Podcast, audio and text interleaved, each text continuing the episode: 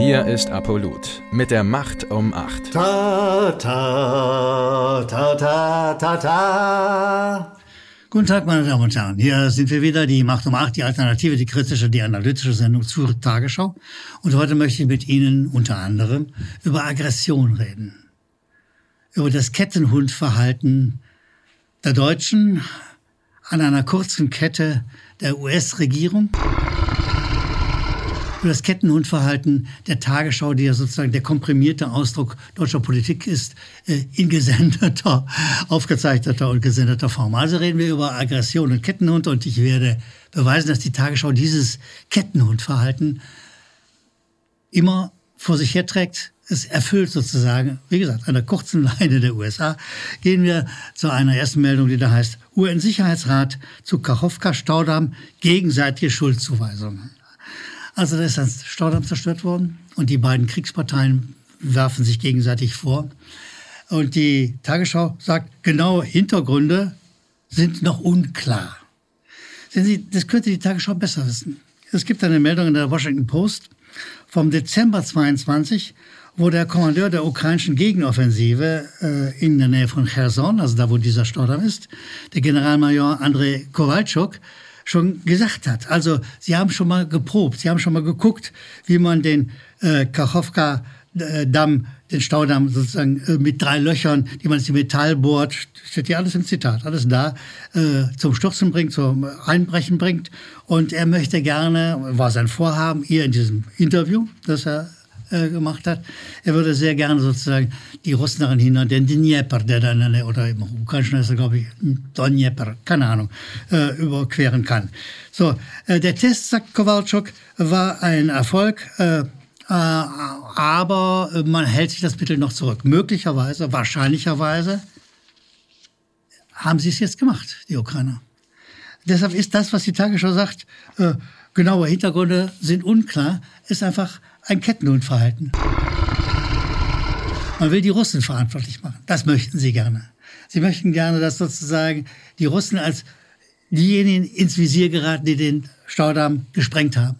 Die Wahrheit ist, die Ukraine hat es lange vorbereitet. Wir haben es vom Generalmajor, ukrainischen Generalmajor Andrei Kowalczuk erfahren und die Tagesschau bringt es einfach nicht.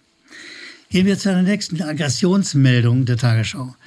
Äh, da ist die Überschrift Penghu-Inseln, Kriegsspiele, wo Taiwaner, Taiwanesen Urlaub machen.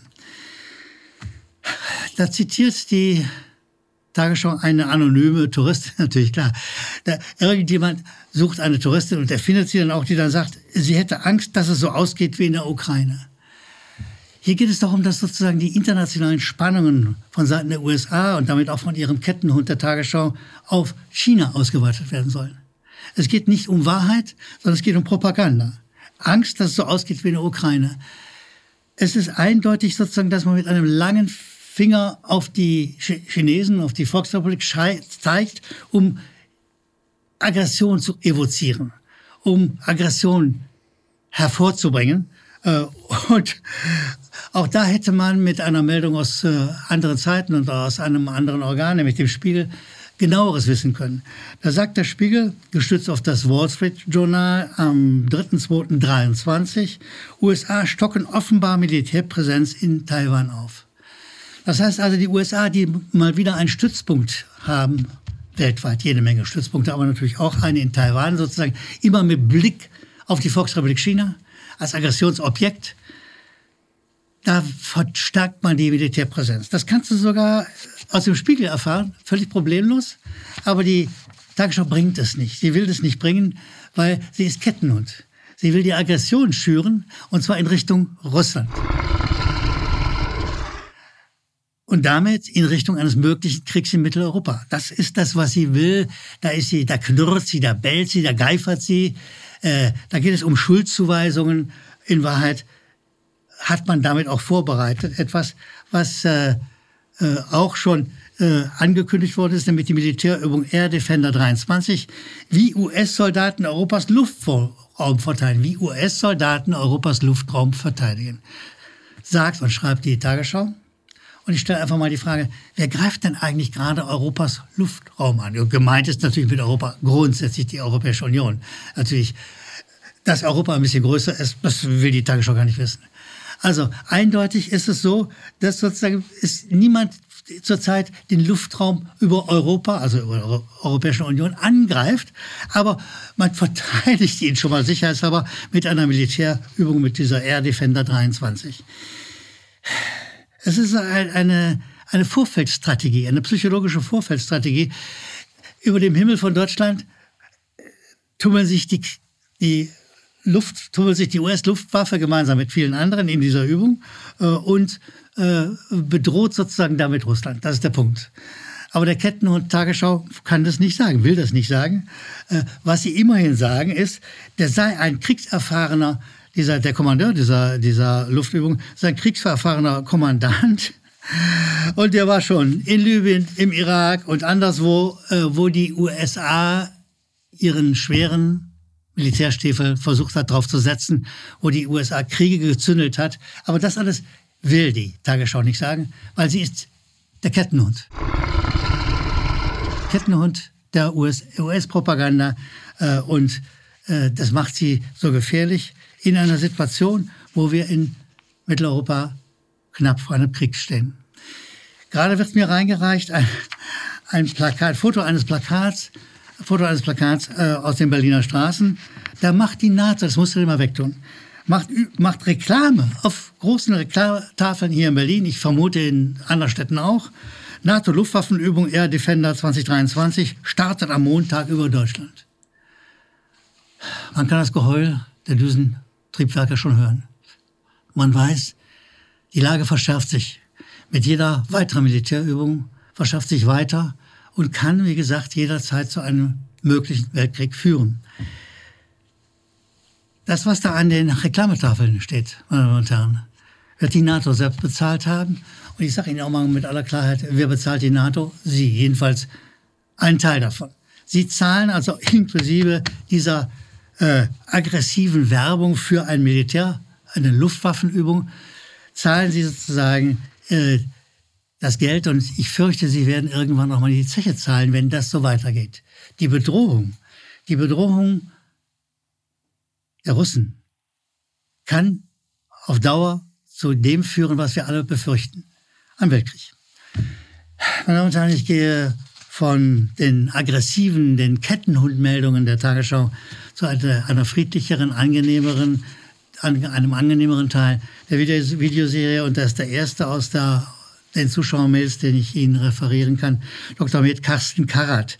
Übrigens, Mails bitte an die unten eingeblendete Adresse. Wir freuen uns über jede Mail, die Sie uns senden. Wir sind immer interessiert an Kritik, an Lob, an Fragen auch, äh, an Hintergrundgeschichten, die Sie uns schicken. Wir freuen uns echt. Das tut uns gut, wenn wir von Ihnen zu lesen bekommen. Also der erste ist aus der Fülle der Mails Dr. Carsten Karat und er sagt, er sei Arzt für Allgemeinmedizin außerdem sei er immer noch SPD-Mitglied. Er fragt allerdings, wie lange er das noch durchhalten kann.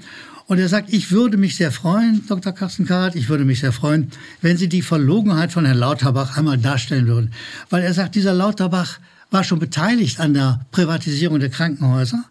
Und die sind, diese Privatisierung will er weiter fortsetzen. Das sei das eigentliche Ziel der Reformen. Und es ist schon erstaunlich, muss man hier anmerken, dass man einem solchen Mann glaubt, dass er für unsere Gesundheit zuständig ist. Er will die Lage eher verschlechtern. Er will mit der Privatisierung der Krankenhäuser ohne Frage äh, das Gesundheitswesen schlechter machen, als es ohnehin schon ist. Ja, lieber Dr. Carsten Karat, schönen Dank für Ihren Hinweis. Wir sehen das ähnlich, ob wir das vertiefen werden, zeigt ein bisschen die nächsten Tage, die nächsten Wochen. Wir werden uns genauer angucken. Danke für Ihren Hinweis und wie gesagt, Zuschauer, Zuschriften, Mails an unten eingeblätterte Mailadresse.